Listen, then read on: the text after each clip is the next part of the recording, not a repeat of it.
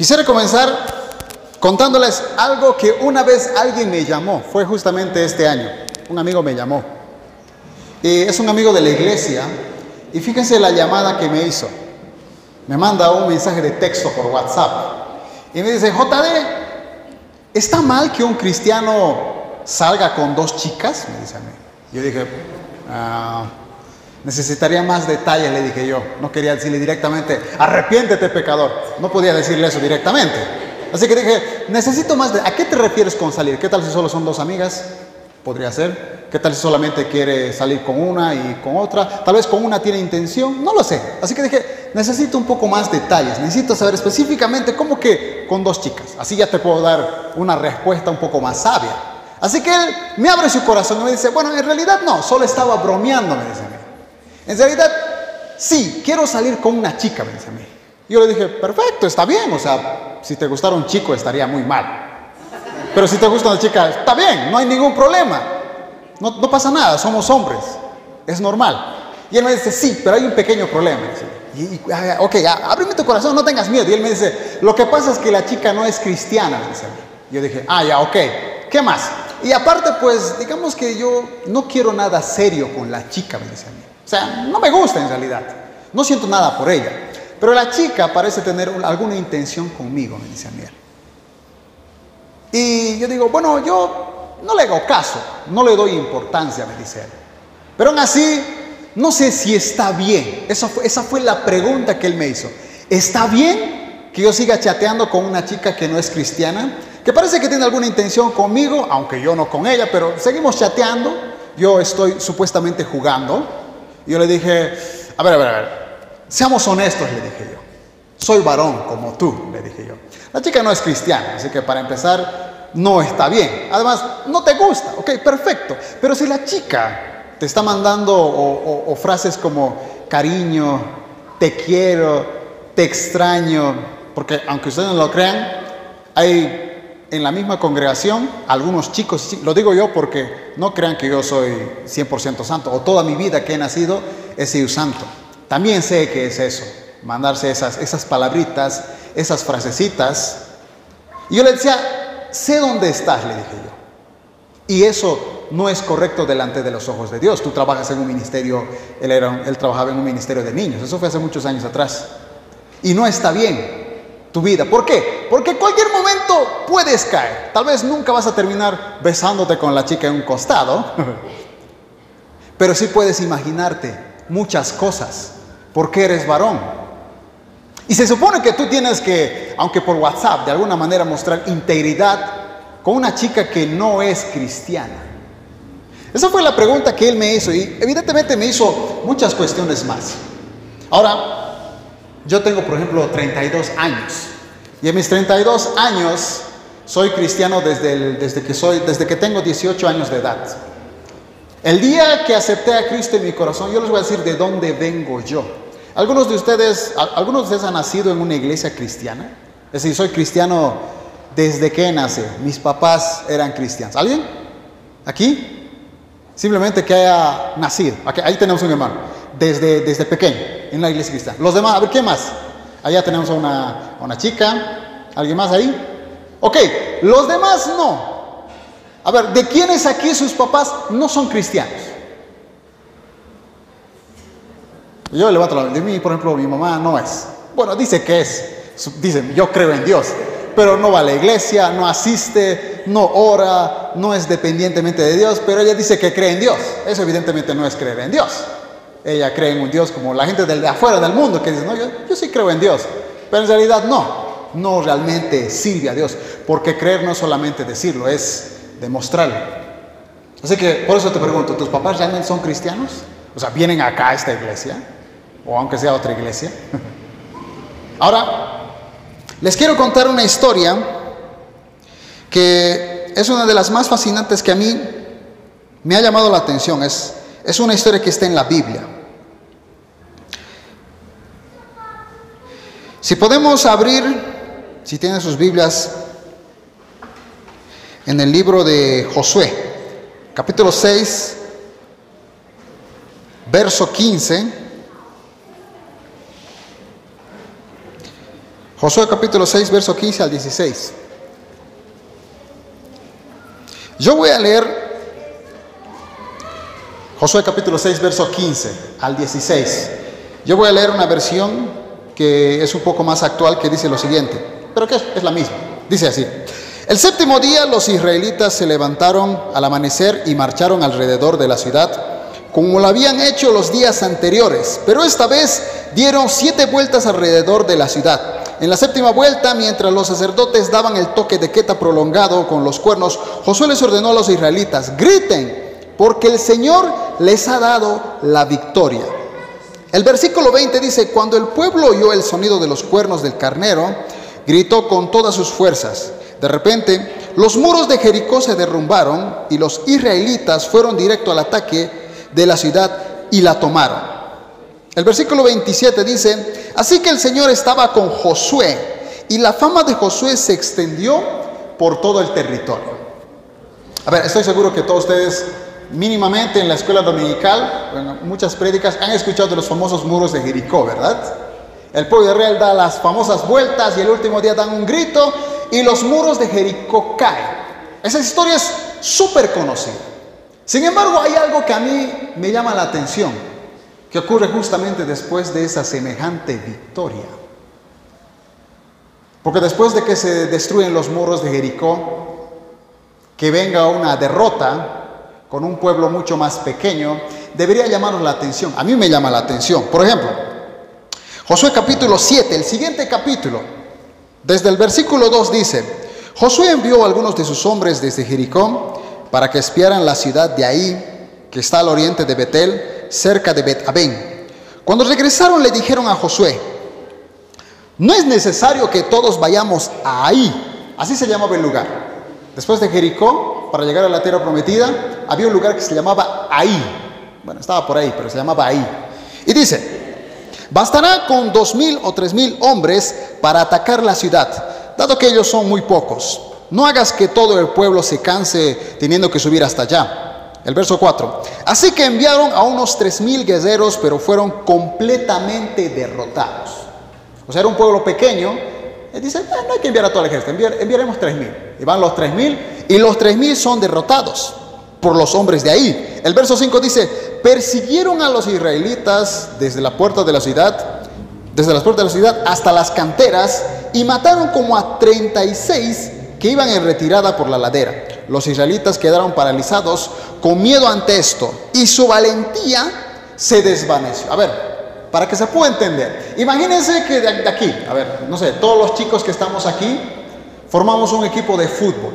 ¿ah? Y resulta que con el equipo que tenemos que jugar es el equipo de Argentina, está, con toda la selección, de, hasta el mismísimo Messi va a ser uno de los que vamos a, vamos a pelear.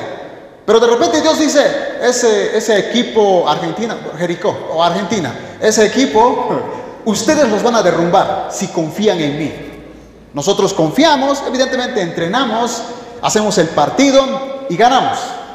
Ya pongámosle que ganamos 6-0, una exageración, porque no somos ni siquiera de la selección boliviana, ¿no? Pero ganamos aquí, todos los chicos, y las chicas haciendo sus barras y todo. Estamos felices, hemos ganado. Y, fíjense que al día siguiente eh, nuestro siguiente contrincante de, fútbol es un colegio de niños, así, de menores de 10 años. Y tenemos que, pues, por, reglas, por qué sé yo, porque así es el partido, tenemos que sí o sí jugar con ellos. ¿Qué pensaríamos? Obviamente vamos a ganar, ¿sí o no? No, ¿qué, qué? Si hemos ganado a Messi, a la mismísima selección de Argentina, pues con unos niños de 10 años, por favor, o sea, mejor, que vaya a jugar uno solo, digamos. Eso, eso es justamente lo que pasa en esta historia. Jericó tenía muros gigantescos. Han debido ver imágenes, fotos. Eran muros que se cayeron. El pueblo de Israel vio la gloria de Dios de una manera sobrenatural, simplemente dando vueltas, un grito y se derrumba. Tiene que ser Dios. No hay otra respuesta. Pero de repente pues, hay otro pueblito más allá. Es chiquitito, se llamaba ahí. Y dice, bueno, enviaremos tres mil, o sea, ¿para qué vamos a ir todos? Si obviamente tenemos la victoria de Dios. Pero dice que van y dice que todos terminan corriendo de ese lugar. Hasta 36 mueren en ese lugar. Y dice el versículo final, dice que la valentía se desvaneció. Estoy seguro que cualquiera de nosotros que en un partido de fútbol le gana a Argentina, pero al día siguiente es vencido por niños de 10 años, se puede desalentar muchísimo. Porque una cosa es que compitamos con chicos de nuestra edad, pero que chicos menores te ganen significa que realmente no somos buenos para el fútbol. Nos podemos desanimar. Así es como quedó justamente el pueblo de Israel y a la vez su mismo líder, Josué. Ahora, el versículo 6 del capítulo 7 dice, entonces Josué, dice, y los ancianos de Israel rasgaron sus ropas en señal de aflicción, se echaron polvo sobre la cabeza y se inclinaron rostro en tierra ante el arca del Señor hasta que cayó la tarde. Entonces Josué clamó, oh soberano Señor, ¿por qué nos hiciste cruzar el río Jordán si ibas a dejar que los amorreos nos maten? Si tan solo nos hubiéramos conformado con quedarnos al otro lado. Señor, ¿qué puedo decir ahora que Israel tuvo que huir de sus enemigos? Pues cuando los cananeos y todos los demás pueblos de la región oigan lo que pasó, nos rodearán y vozarán nuestro nombre de la faz de la tierra. Entonces, ¿qué pasará con la honra de tu gran nombre? A ver, en, este pasaje hay dos cosas que a mí me llaman la atención. Primero dice que Josué y los ancianos de Israel se rasgaron sus ropas. Teológicamente hay muchos significados, pero sin irnos muy lejos de lo teológico, creo que cualquiera de aquí, si está muy desesperado, se puede romper la ropa. ¿No? Como esas películas, ¡ah! Mi chica me dejó. Algo así como dicen las películas. Fíjese la desesperación de romperse las ropas. El mismo Josué dice que incluso se echaron polvo sobre sus cabezas. Era una forma de, sentirse derrotados, humillados. Incluso llegaron a tener miedo a todos los pueblos que estaban alrededor porque dijeron, uy, si ellos se llegan a enterar que después de semejante victoria, un pueblo tan chiquitito nos humilló, vamos a nos van a matar. Vamos a desaparecer de la faz de la tierra. Mejor hubiera sido ni siquiera haber pasado eh, los muros de Jericó. Ahora, yo les pregunto a, todos ustedes aquí, cada uno reflexione en su, en su misma vida espiritual en este momento. Haga un, un, auto, un autoexamen. ¿Cómo estás espiritualmente en tu vida? Soy joven y yo, he sido joven como muchos de ustedes, bueno, adolescente por así decir, ¿no? Acepté a Cristo en mi corazón a los 18 años de edad. Pero yo les pregunto y ustedes respóndanse con sinceridad, porque estamos en la casa de Dios. ¿Ustedes de verdad todos los días buscan de Dios? ¿De verdad tu prioridad es buscar el rostro de Dios y después leer su palabra? ¿Lo haces de verdad? ¿Es por obligación o es por el título de líder? Porque yo también he estado ahí. Ay, no, soy, líder y pues tengo que leer la palabra de Dios, ¿verdad? ¿Por, o, ¿por qué lo haces? Martín Lutero, el, 31, el día pasado sábado, 31, muchos festejan, eh, bueno, creo que, eh, bueno, no es nada que ver boliviano, pero como que se ha hecho una tradición ya entre los jóvenes, Halloween, por ejemplo. Sin embargo, los que somos cristianos, también tenemos una fecha que deberíamos festejar justamente el 31 de octubre. El 31 de octubre, un hombre llamado Martín Lutero clavó 95 tesis en una iglesia católica, refutando que todo lo que ellos hacían no estaba escrito en la Biblia. Era un 31 de octubre.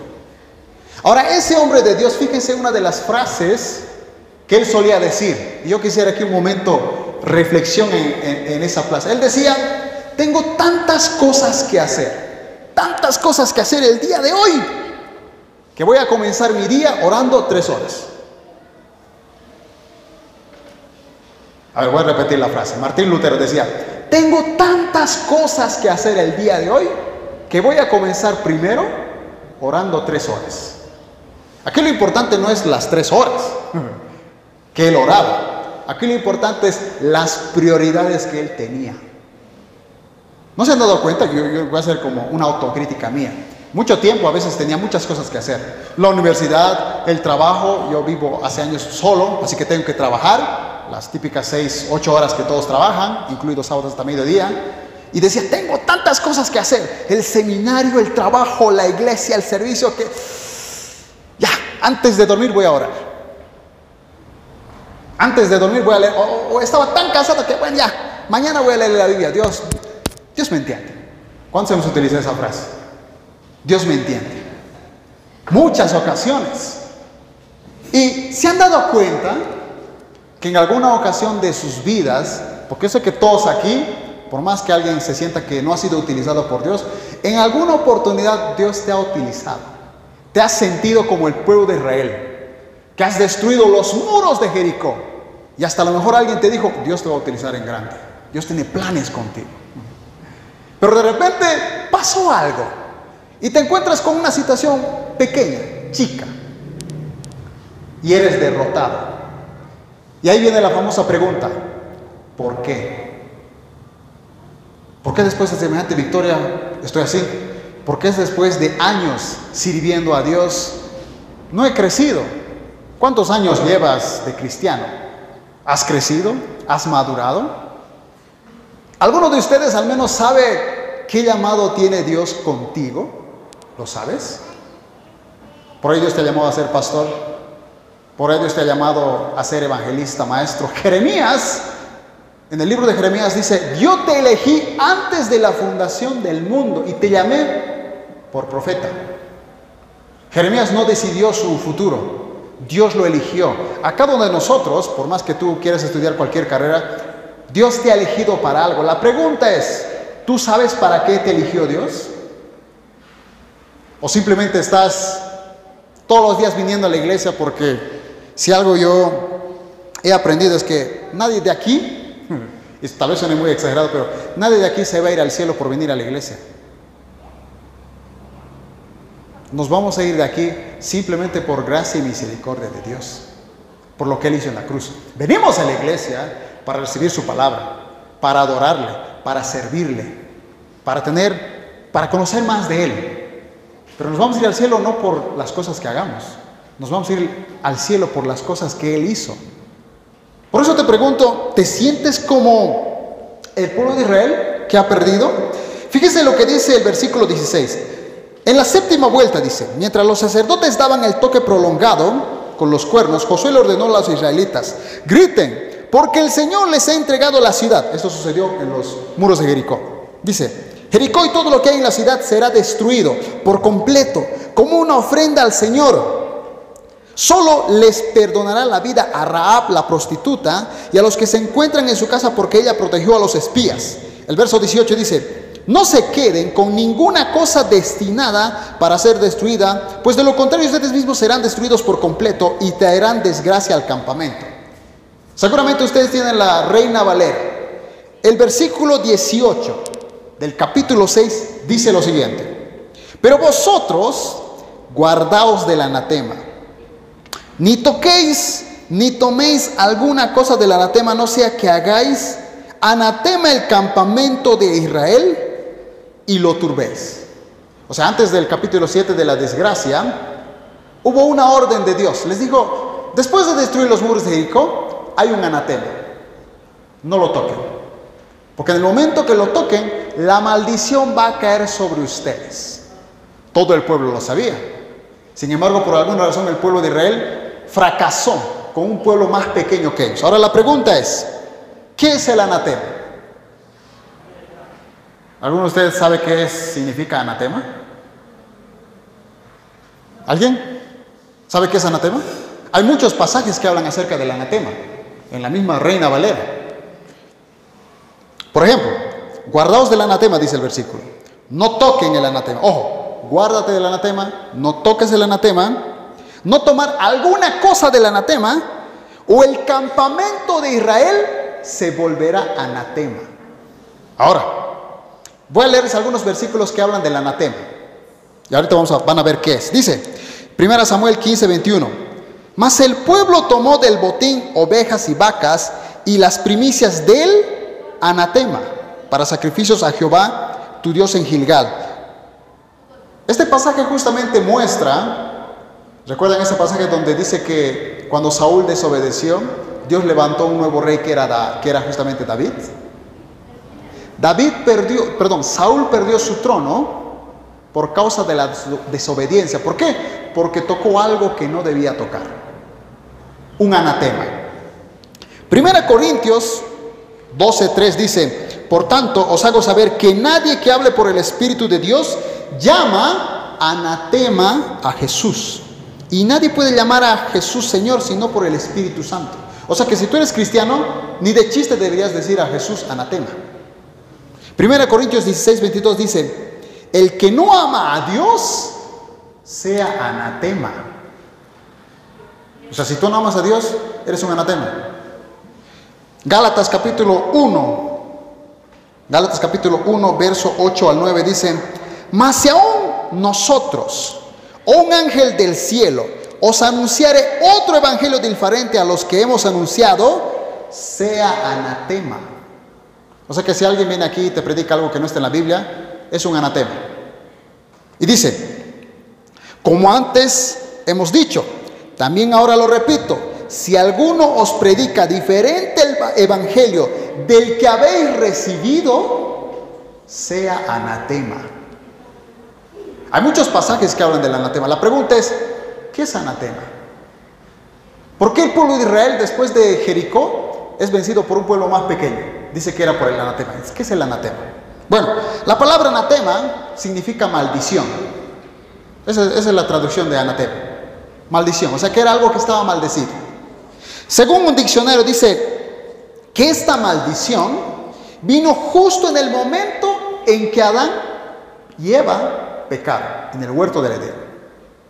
Ahí entró el anatema. Eso dice un diccionario. Básicamente traduce el anatema como maldición, que traducido también es separación de Dios. Porque recuerden lo que pasó, en el momento que pecaron, fueron expulsados del Edén. Ya no podían tener ese acceso. Jesucristo o Dios en este caso podía caminarse en el huerto del Edén, pero ahora ya no. Estaban separados de ellos. Recuerden que en el Antiguo Testamento tenían que hacer sacrificios, matar animales. No todos podían tener acceso para hablar con Dios más que el, más que el sumo sacerdote que entraba una vez al templo. Es decir, como si el pastor entrara justo aquí una sola vez al año. Y tenía que orar por ti. Tú tenías que orar afuera. Sin embargo, hoy en día todos podemos orar a cualquier hora y a cualquier momento con Dios. Esa comunión se perdió por causa del anatema. Otro diccionario dice que anatema es maldición. Y yo dije, ok, anatema es maldición, pero ¿qué es maldición? ¿A qué nos referimos con maldición? Y fíjense cómo este diccionario detalla a la perfección todo lo que tiene que ver con la maldición. Dice, engaño, ok, engaño es, es anatema, asesinato, anatema, idolatría, anatema, lujuria, anatema, mentira, anatema, fornicación, básicamente cualquier pecado que ustedes hayan escuchado es un anatema. ¿Sabías que hasta una mentira es un anatema? ¿Cuántos conocen a Giesi o Giesi? Está en la Biblia, por cierto. ¿Alguna vez has escuchado a alguien de Jay-Z? Nadie. Nadie escuchó de Jay-Z. Yo no escucho en ninguna prédica que alguien me lo haya mencionado. Sin embargo, está en la Biblia. A ver, ¿cuántos conocen a Elías? Ah, no, pues se la conoce todo el mundo, ¿no? Quién no conoce? Bueno, la mayoría conoce, ¿no escuchado así o no? El famoso Elías, quien decía que, hacía, que hizo llover, que hizo caer fuego del cielo. ¿Recuerdan esa famosa escena de los de los más de 400 profetas de Baal. Y dice que, a ver, vamos a demostrar quién es el verdadero Dios, el que ha agarrado el fuego del cielo. Y dice que los profetas de Baal se empezaron a azotar toda la tarde y no cayó ni un rayito.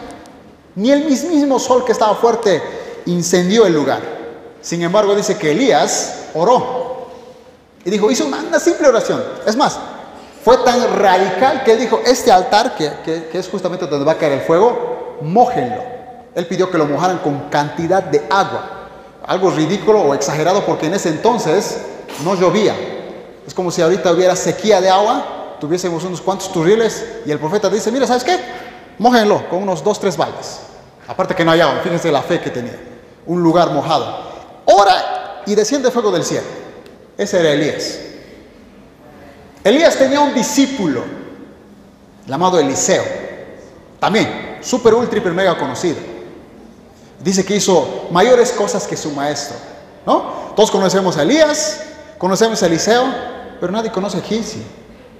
Giesi era el discípulo de Eliseo.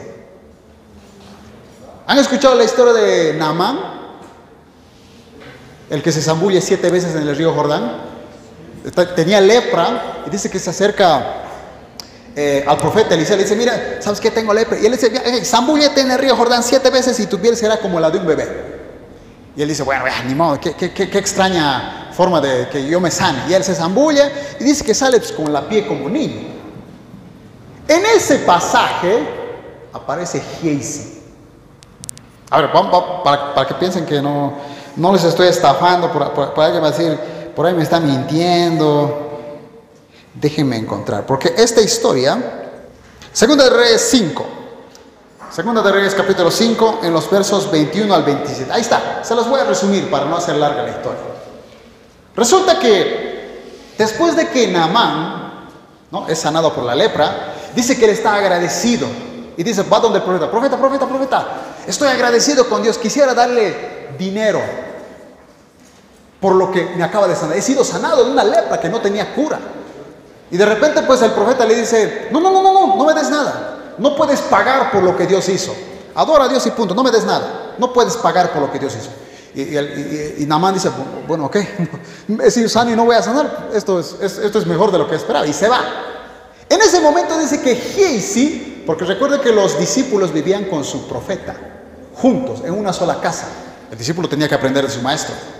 Fíjense que en esa misma historia, dice que Namán se va, es decir, está yendo, se está yendo, y de repente Geisi va detrás de él, va con algunos acompañantes.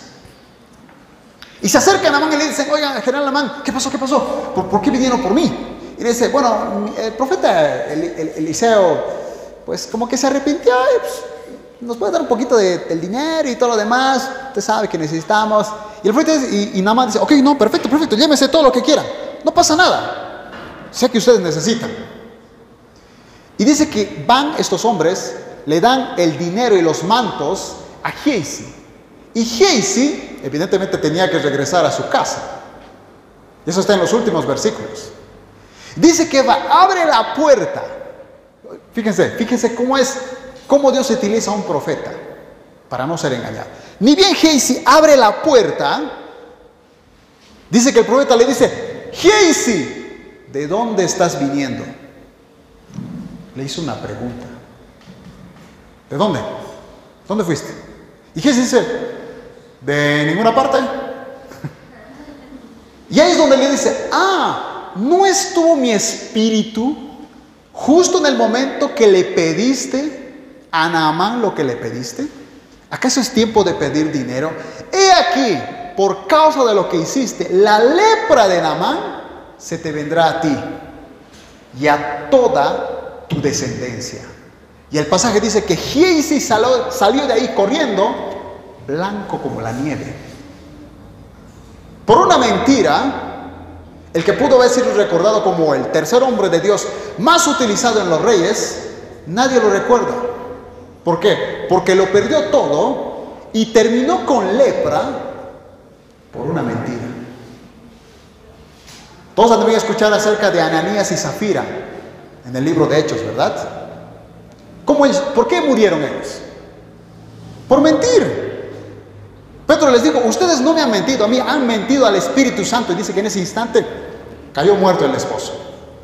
Y luego vino la esposa y cayó muerta. ¿Cuál fue el problema? Se supone que dice que en ese entonces dice que todos estaban juntos y unánimes. Dice que vendían sus terrenos para la iglesia, vivían en comunión. Sin embargo, pues estos dos dijeron, vamos a vender el terreno, pero vamos a venderlo en tal cantidad, pero digamos que hemos vendido en menos cantidad. No estaba obligado, porque una ofrenda usted sabe que no es obligatoria. Una ofrenda es lo que tú quieres dar. Ellos podían dar de lo, pongámosle que el terreno lo vendieron a 5 mil dólares, podían haber dicho, profeta, queremos dar 2.500 dólares. Vendimos todo el terreno, pero solo queremos dar esta ofrenda. Podían haber hecho eso. Pero ellos decidieron mentir, porque, ay, perdón, Porque se supone que no debían mentirle a él. Pedro les preguntó, ¿y ustedes vendieron el, terreno? Sí. ¿Lo vendieron en el costo que se debía vender? Sí, le dijeron. Mentira. Por causa de la mentira, En el Antiguo Testamento uno terminaba con lepra, pero en el Nuevo Testamento, que se supone que somos parte del nuevo pacto, uno por mentir termina muerto.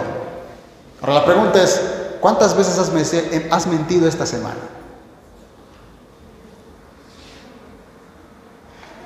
Hay un estudio que dice que la mentira es lo que todo el mundo hace. Dice que al día mentimos mínimamente creo que 7 o 11 veces al día. Tal vez inconscientemente algunas veces. Algunas veces hasta, yo recuerdo por ejemplo que en mi casa vivíamos en alquiler. Y una, una temporada pues no había mucha plata, ¿no?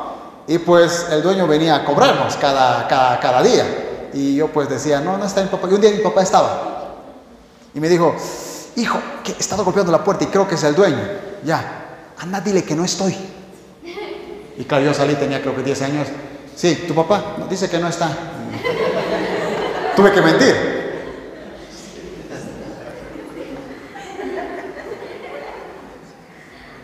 Jesucristo, ¿qué dijo? Yo soy el camino, la verdad y la vida. Él dijo, yo soy la verdad. Él nunca dijo, yo digo la verdad. Él dijo, yo soy la verdad. Pero cuando habló acerca de los fariseos, dijo, ustedes quieren matarme, porque ustedes son como su padre el diablo, porque él es el padre de la mentira. En resumen, cada vez que tú mientes, es como si le gritaras a los cuatro vientos, hasta el mismísimo Dios le dirías, soy hijo del diablo, porque mentiste. Pero si dices la verdad, por más dolorosa que sea o vergonzosa que sea, Estás gritando de los cuatro vientos, soy hijo de Dios, porque vivo en la verdad. La mentira es un anatema. Cuando si eres un líder o algo por el estilo y tu pastor o algún otro líder te pregunta, hermano, ¿ha leído esta semana la Biblia? ¿De verdad dices la verdad? O le dices, sí, sí, sí, he leído, obvio, obvio, sí, Éxodo creo que fue hace dos meses, pero la ley, la ley, sí, me acuerdo, me acuerdo. No, no, no, esa semana, hermano. Sí. Y no la leíste. Acabas de mentir. Y pensamos que no hay consecuencias serias, ¿verdad? Ah, la mentirita. Yo, yo conocí cristianos hasta, le ponen, como los de afuera, ¿verdad? Le ponen color a la mentira. No, esa mentirilla blanca, no, pues no pasa nada. Ahí es donde te das cuenta que estás como Israel. Después de haber vencido los muros de Jericó, te encuentras con un pueblo pequeño y no sabes por qué has sido derrotado. Por causa del anatema. Solamente uno. Uno de ellos. Ahora, en mis años de cristiano, una cosa que, y se los doy a ustedes como, como, un, como uno más de ustedes, como un consejo. Siempre he escuchado decir a mis abuelos y hasta a mi propio padre decir que nosotros, la generación de ahora, somos la generación más rebelde. ¿Por qué? Porque él me dice, si te fijas, películas antiguas o antiguamente, cuando tú llevabas a tu hijo al mercado, tu hijo no chillaba, no gritaba. Si gritaba el padre, daba ¡pum! Y listo, el niño no, se callaba. Pero hoy en día, no. Apenas le, dicen apagar el celular, no quiero. Ay, yo no quiero vivir. De hecho, había una, había una, había una este de, no sé si alguna vez han visto, pero me acuerdo que había eh, una, un programa mexicano, creo que se llamaba La Rosa de Guadalupe o algo así, que habla de una niña que le quitan el celular y se suicida. ¿Será verdad? No será verdad, no tengo la menor idea, me parece un poco exagerado, pero algunos quieren suicidarse por un celular. Nos consideran una generación rebelde a nosotros. Una generación que no puede aguantar 30 minutos de un mensaje. Literal. Mi papá decía, en mi iglesia predicaban dos horas. Y ustedes no pueden... Es más, el claro ejemplo de esto es TikTok. 60 segundos de video. Ya, cámbialo, ya me aburrí. No duramos ni un momento. Somos, según, según mis abuelos, una generación indisciplinada, una generación que lo tiene todo fácil, porque supuestamente ellos iban a las bibliotecas a leer los libros. Nosotros vamos a internet, copy paste, ya está, trabajo entregado. Hasta abajito dice wikipedia.com. Ni siquiera se hemos borrado. Tengo 32 años y yo he visto el cambio de la generación. Yo soy to todavía me acuerdo de los famosos VHS porque lo tenía en casa, la televisión a colores y cuando era niño no había internet. Sí iba yo a una biblioteca. Donde cambió todo fue cuando yo empecé a tener 16 años de edad. Ahí empezaron a aparecer celulares, empezó a aparecer los cafés internet, los ciber. Hoy día ya ni siquiera hay que ir a un ciber. Al menos la mayoría creo que algunos deben tener hasta internet en su propia casa. Yo tengo internet en mi casa, por ejemplo. No necesito ir a un ciber. Es mucho más fácil. Ahora, ¿qué quiero decir con esto? Ustedes han leído ese famoso proverbio que dice, el principio de la sabiduría, ¿qué es? El principio de la sabiduría es el temor de Jehová. Es el principio de la sabiduría. Es decir, si tú tienes temor de Dios, eres sabio. Pero no, no estamos hablando de temor de, ay, me va a asesinar Dios, tengo que adorarlo. No, no, no, no, no. Es ese temor que puede tener, por ejemplo, un esposo o su esposa. Amo tanto a mi esposa que no quiero perderla, tengo miedo de que me deje, así que voy a ser fiel. La voy a amar, la voy a respetar, la voy a honrar. Esa clase de temor habla la Biblia. Que tú tienes miedo de Dios, es decir, temor de fallarle, temor de no vivir en santidad, temor de no ser obediente, eres sabio. El principio de la sabiduría es el temor de Dios. Eso dice Proverbios. Pero yo quiero que decirles algo que no he encontrado en la Biblia tristemente, pero yo lo he titulado así. El principio de la rebeldía es el miedo. El principio de la rebeldía, exacto. El principio de la rebeldía es el miedo. ¿Por qué les digo? Cuando ustedes leen Primera Samuel y analizan la vida, por ejemplo, de Saúl, ¿cuántos conocen a Saúl, el rey Saúl? Es una historia fascinante de él. Dicen que él era miedoso, súper tímido. Es más, en el momento que Dios lo elige como rey, fíjense, en ese momento, de repente Samuel dice, reúne a todo el pueblo y dice, epa, aquí Dios ya ha elegido a nuestro rey y se llama Saúl y está aquí entre nosotros. Y la gente dice, ¿dónde está? ¿Dónde? ¿Dónde está Saúl? ¿Dónde está Saúl? Saúl no está, es como si dijéramos aquí, todos estamos aquí, aquí hay un tal Saúl y es el nuevo rey de todo Cochabamba. Y todos, ¿y dónde está? ¿Dónde está? No hay. Y de repente Samuel, el profeta, dice, el Espíritu Santo me está hablando, dice que Samuel o Saúl está en el baño, escondido. Así de miedoso era Saúl. Dice que era fuerte en apariencia, es decir, musculoso. La gente lo ve y dijo, wow, este, este, este sí, este sí tiene talla de rey. Pero era miedoso. Fíjense que la misma Biblia, para hacerles un resumen de la historia porque es larguísima, dice que hubo un momento donde él tenía que esperar la orden del profeta Samuel contra los pueblos enemigos. Dice que literalmente la Biblia dice que los filisteos hacían armas, tenían espadas, hacían cuchillos, eran herreros. Las únicas espadas que tenía Israel eran las que tenía el rey Saúl y su hijo Jonathan. No tenían espadas ni lanzas, no tenían nada. ¿Cómo puede ser que una nación no tenga armamentos y esté viva? Porque quien los cuidaba era Dios. ¿No fue Dios quien abrió el mar? ¿No fue Dios quien hizo caer los muros de Jericó? ¿No fue Dios quien trajo las plagas a Egipto? Ellos no tenían que hacer nada. Sin embargo, estos sinvergüenzas pidieron un rey. No querían ser gobernados por Dios, querían un ser humano como ellos. Tenían miedo, porque dice que había un hombre, no me acuerdo cómo se llama, creo que se llamaba Nabat. Dice que al pueblo de Israel les cortaba un ojo a todos los hombres. Literal, o sea, te veía, todos ustedes, nadie se va a escapar de aquí. Y con su espada, a toditos les quitaba un ojo. Ese temor hizo que el pueblo de Israel quisiera un rey. Tenían miedo, dijeron, es que Dios no nos entiende.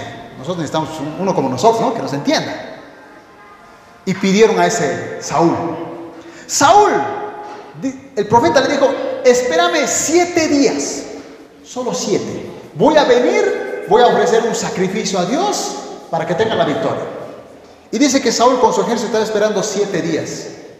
En siete días no apareció Samuel. Y de repente Saúl dice, epa, ¿y ahora? Ya, ya, ya se han pasado siete días. ¿Dónde está Samuel? ¿Qué vamos a hacer?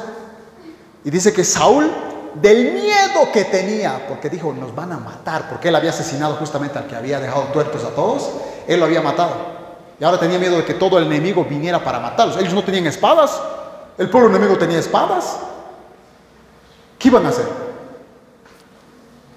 Ese miedo que tenía Saúl hizo que él hiciera un altar. Él no era un profeta. Él no era un sacerdote. Dios jamás lo iba a escuchar a él. Dios iba a escuchar a Samuel o a cualquier otro sacerdote que había en el pueblo de Israel.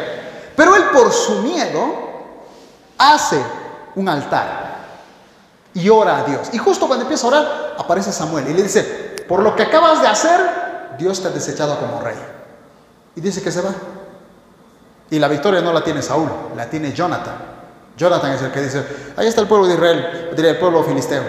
Este, vamos a ir con ellos. Si, si, si, si, si Dios nos va a dar la victoria, el ejército va a decir, detenga, eh, vengan. Pero si nos dicen, deténganse, vamos a morir. Por esa fe es que el pueblo ganó.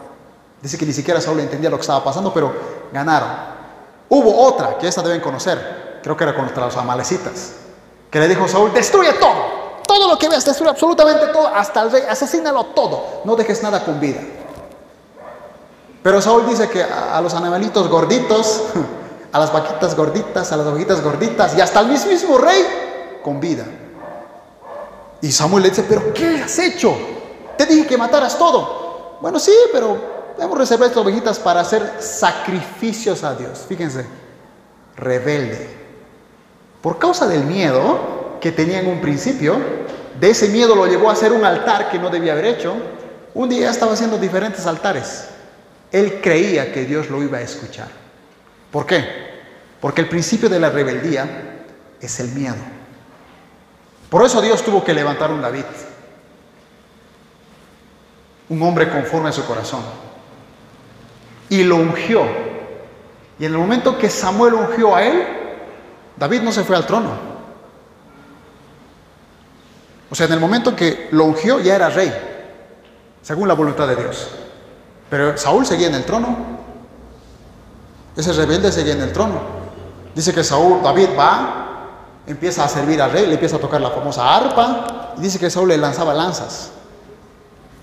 Y llegó a decir, David es mi enemigo, lo quiero matar.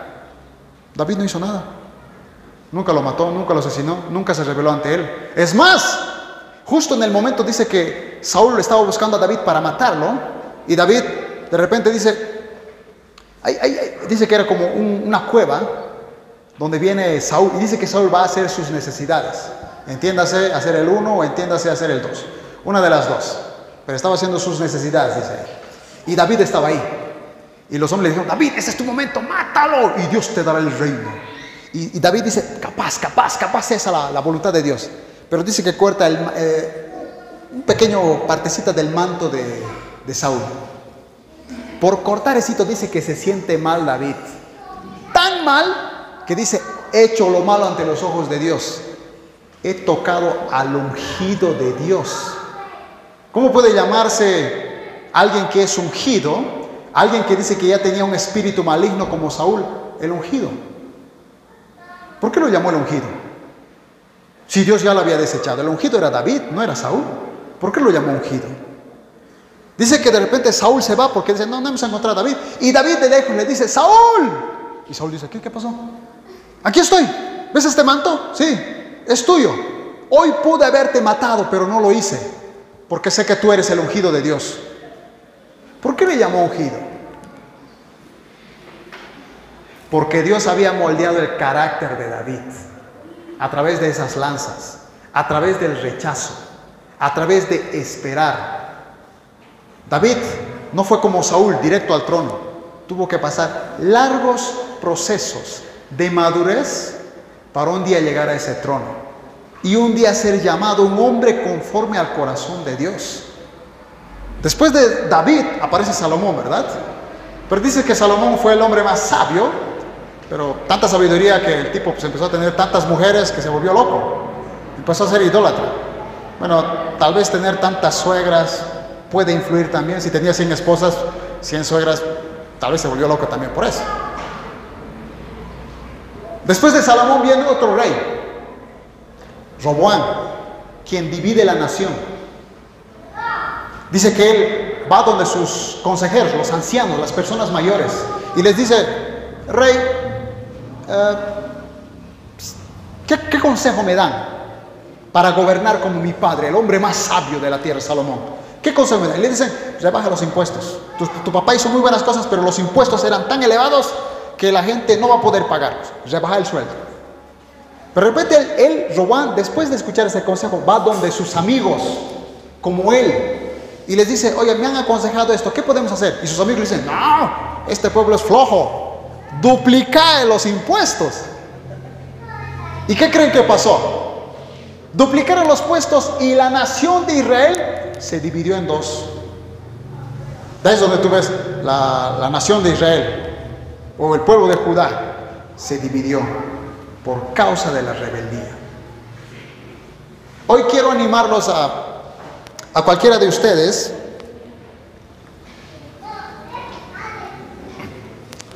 hacer algo simbólico. Porque la historia que acabamos de leer en un principio de, de Israel con los muros de Jericó tuvo un final feliz. Sí tuvieron la victoria. Porque Dios le dijo a Josué, y está en el mismo capítulo 7, Dios le dijo, alguien del pueblo tomó el anatema. Y por causa de ese anatema, toda la nación se volvió anatema. ¿Qué creen que pasó con el anatema?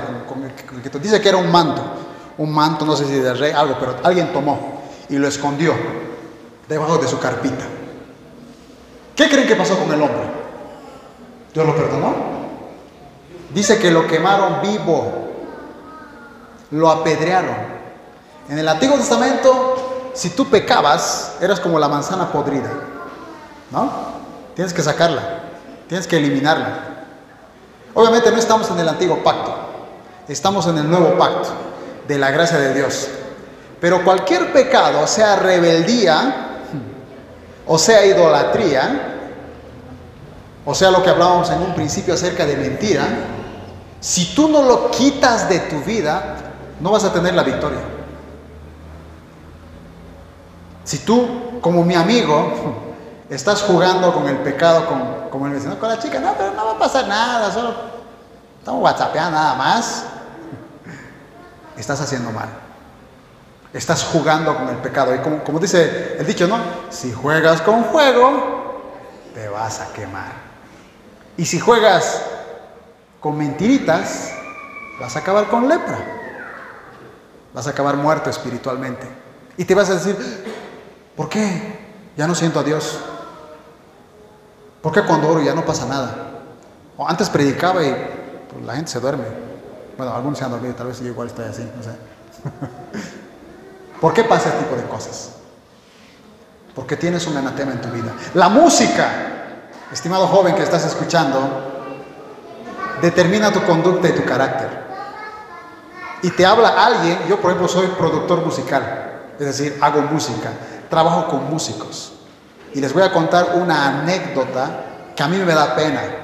Tengo amigos que son cristianos, hacen música, bueno, no sé si aquí escuchan, pero eh, algunos de ustedes escuchan a Funky, Alex Zurdo, hacen música reggaetón, algo así. Hay cristianos que escuchan este tipo de música. Pero a mí no me duele que escuchen esa música. ¿Saben qué me duele? Porque yo hago música así, música urbana, o hasta cumbia, o cualquier género musical. Pero cuando hablamos de música urbana, me viene un artista supuestamente cristiano, ¿y sabes qué me dice? Eh, amigo este, JD, ¿me lo puedes hacer una pista? Quiero hacer una canción cristiana. Excelente, hermano, ya, perfecto, hagámoslo. Pero quisiera que se parezca a esa música así, tipo de Bad Bunny. Sí, sí, algo, parecido, me, gusta el sonidito. Tengo amigos cristianos que hacen videos en TikTok con música cristiana. Hasta hacen los bailes sensuales y son cristianos, muchos de ellos incluso de mi misma congregación. Y parecen felices, parece todo normal, pero ¿saben qué es lo que a mí más me aterra? Porque uno de esos fue el que me llamó a mí. Y me dijo, ¿estoy bien o estoy mal? Ni siquiera sabía diferenciar qué estaba bien o qué estaba mal. Créeme, amigos, que si ustedes buscan de Dios y aman a Dios,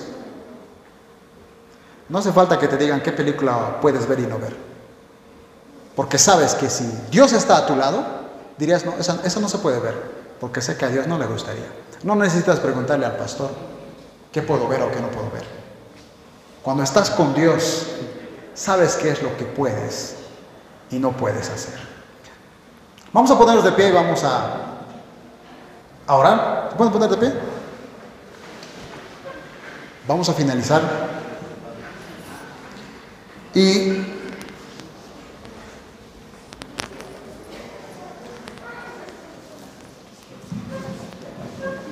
no sé cómo está tu condición espiritual. No lo sé. Solo tú lo sabes. Dios también lo sabe. ¿eh? Dios sabe cómo estás. Si te calificaras del 1 al 10, ¿cuánto tendrías? ¿Dos? ¿Un ocho? No sé si alguien de mi edad les haya dicho lo que yo les voy a decir. A mí me cuesta orar, aunque ustedes no lo crean. Me cuesta en ocasiones abrir la Biblia y leerla. Me es más fácil abrir YouTube y ver a cualquier youtuber. Es más, hasta me es más fácil escuchar una prédica de un pastor en YouTube que yo tener que ir a buscar a Dios en mi propia Biblia y sea Él el que me hable. Eso me es difícil. Pero Dios sabe que todos los días, todos, y si no es todos, por lo menos de los siete días de la semana, cinco, lo busco de verdad. Como Martín Lutero, de todas las cosas que tengo que hacer, estudio, trabajo lo que sea, primero tengo que buscar a Dios. Ustedes no quieren ver a Yasmani o JD el día que no ha leído la Biblia o el día que no ora. No quieren verlo. Porque les voy a dar un mal consejo. Les voy a decir algo de mi humanidad. No les voy a decir algo que Dios quiere decirte a ti. No sé si este mensaje te haya tocado, realmente Dios te haya hablado. Capaz, como alguna vez escuché, a veces Dios me dice que va, le va a hablar a un hito de todos los que estamos aquí. Capaz, capaz solo uno ha recibido, no lo sé. Pero déjame decirte una cosa, no mientas, di la verdad. Es difícil decir la verdad, créeme que es difícil. Es difícil de verdad morir a la carne y, postrarte todos los días, porque aquí podemos postrarnos después de una prédica tremenda, pero en tu casa, donde nadie te ve, te puedes postrar, puedes leer su palabra, de verdad, te estás esforzando, estás dando el 100%, porque Cristo lo hizo todo, ¿eh? Cristo siendo inocente lo dio todo en esa cruz, pero la pregunta es, ¿tú lo estás dando todo siendo cristiano? Dice que en el huerto de Getsemaní, cuando Jesucristo sabía que iba a morir, dice que estaba clamando. Y dice que vinieron sus discípulos. Y fue donde ellos les dice, ¿por qué están durmiendo? Porque dice que era muy tarde, estaban durmiendo, tenían una santa cena. Estaban cansados, el cansancio físico de cualquiera. Eran discípulos, todo el día tenían que predicar. Cualquiera se puede cansar. Y ahí dice la famosa frase, a la verdad el espíritu está dispuesto, mas la carne es débil. Él les estaba utilizando esa frase con respecto a la oración, que ellos no se estaban esforzando. ¿Qué quiere decir esto? Que tienes que esforzarte todos los días de tu vida. Si no quieres terminar como Israel, derrotado ante una situación pequeña después de haber tenido una victoria grande, tienes que esforzarte. Ahí donde estás, vamos a orar. Puedes cerrar tus ojos. Habla con Dios. Si tienes que pedirle perdón de algo internamente, pídeselo. Dice Señor, perdóname por haber mentido. Tal vez perdóname porque no me esfuerzo. Perdóname porque no doy el 100% de mí en mi vida espiritual. Ahí donde estás, cierra tus ojos, concéntrate. Estamos ante Dios. Importa quién está predicando, quién está cantando. Estás ante Dios. A menos muestra reverencia a Dios en este momento. Habla con Él. Y pídele perdón porque no supiste dar el 100% de tu vida espiritual. Él te da su amor todos los días. Todos los días. Incluso en medio de ese problema que puedas tener, Dios está ahí.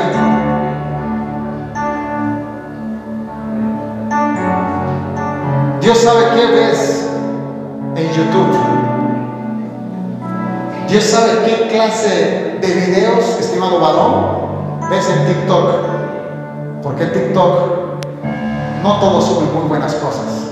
Hay gente que sube comida, hay gente que sube cosas divertidas, pero hay chicas con bailes sensuales que tú estás viendo y las estás siguiendo. Y Dios lo sabe. Estimada dama, hay alguien aquí, no sé, pero pasa, que estoy seguro que en el fondo de tu corazón estás diciendo, ¿sabes qué? Ese chico no, no es mundano, pero yo sé que Dios lo va a cambiar. Hasta me prometió venir a la iglesia.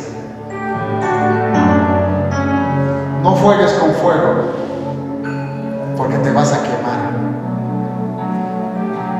Vive tu vida íntegra. Ahí donde estamos vamos a orar. Padre Celestial, te pedimos perdón porque no todos los que estamos aquí hemos dado el 100% de nuestra vida espiritual. No todos. Te pedimos, Señor, que un hambre y una sed de tu Espíritu Santo descienda. Que así como tienen deseos de ver, ya sea partidos de fútbol, ya sea ver televisión, que esa misma hambre y sed venga. Pero que sea una hambre y sed de buscar tu rostro. En todo este tiempo de cuarentena, a pesar de que ya pasó, no sé lo que venga, si algo yo sé como tú, es que todo el mundo ha empezado a hablar que el fin del mundo está cerca. No lo sé. Pero sí algo puedo decirte. Si queremos afectar esta nación, si queremos afectar nuestro colegio, ya sea la universidad, nuestro barrio, si quieres ganar a tu misma familia, eso no va a pasar solo porque tengas fe.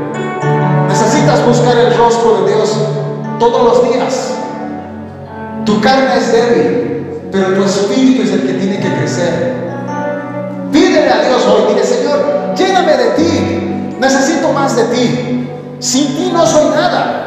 Necesito de ti, necesito de tu fuego. Ese primer amor que a lo mejor se fue, necesito que vuelva hoy. O eres como de las iglesias de Apocalipsis, que una de ellas dice que era tibia. Ojalá fueras frío o caliente, pero eres tibio. Y al tibio lo vomitaré de mi boca. Tal vez eres un tibio. Porque la Biblia dice que cuando nos vayamos, unos se van a quedar, otros se van a ir. No creas que porque estamos aquí, no sé si 30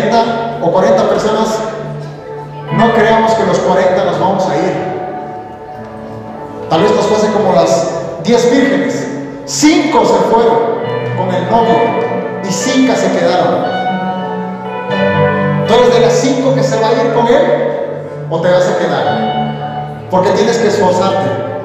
Hoy, como nunca, esfuérzate, entrena tu cuerpo. Así como un futbolista entrena para ser el mejor jugador de su colegio, el mejor de Cochabamba y se esfuerza, así tienes que entrenar tu vida espiritual todos los días. Buscar su rostro, todos los días leer su palabra de Dios, todos los días morir a tu carne. Tienes que morir a tu yo y dejar que sea Él el que gobierne. Padre Celestial, te pido que tú puedas tocar aquí a mis amigos, a mis hermanos en la fe, no importa la edad que tengan, que tú les des más hambre y sed, que tú los animes a hacer lo que es correcto. Necesitamos una generación que se esfuerce y tú eres quien va a levantar esa generación. Dice que la tierra espera la manifestación de los hijos de Dios. La pregunta es, ¿tú eres uno de esos hijos de Dios que se va a manifestar? ¿Cuántos años llevas de cristiano? ¿Has cambiado? ¿Qué opina tu familia de ti? ¿Te considera un cristiano de verdad? O por causa de ti es que dicen los cristianos son unos hipócritas. Porque como te ven a ti, me ven a mí. Y como me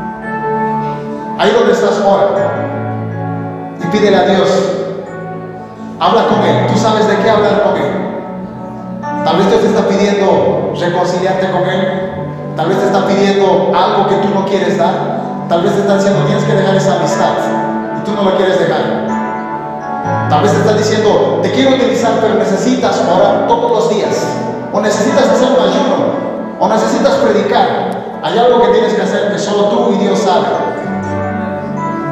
Y tal vez no lo has hecho porque ha habido un anatema en tu vida. Algo que solo tú y Él saben. Porque yo no lo soy, yo no lo voy a saber. Tu pastor no lo va a saber. Tus papás no lo van a saber. Pero Dios lo sabe. No hay nada oculto debajo del sol. No hay nada. Estimados varones, cuiden lo que ven, cuiden su vida. No es popular el que tiene varias chicas, ni siquiera en la iglesia. Un hombre de Dios es aquel que se guarda para el tiempo indicado bajo la obediencia de sus padres. Estimadas damas, no dejen que nadie, no importa por más amistoso que sea, trate de tocarlas de una manera diferente. Guárdense para el hombre que un día Dios tiene para ustedes. Guárdense para él, obedezcan a sus padres, porque es el gran mandamiento con promesa y todos ustedes tienen papás. Si vives bajo el techo de tus padres, obedécelos. Aun si no son cristianos, obedécelos, porque tal vez esa obediencia de ti a ellos hará que un día ellos vengan a, este lugar. Gracias por eso, porque sabemos que tú has tenido el control de esta noche. Te pedimos que seas tú el que nos dé hambre y sed de ti. En el nombre de Cristo Jesús.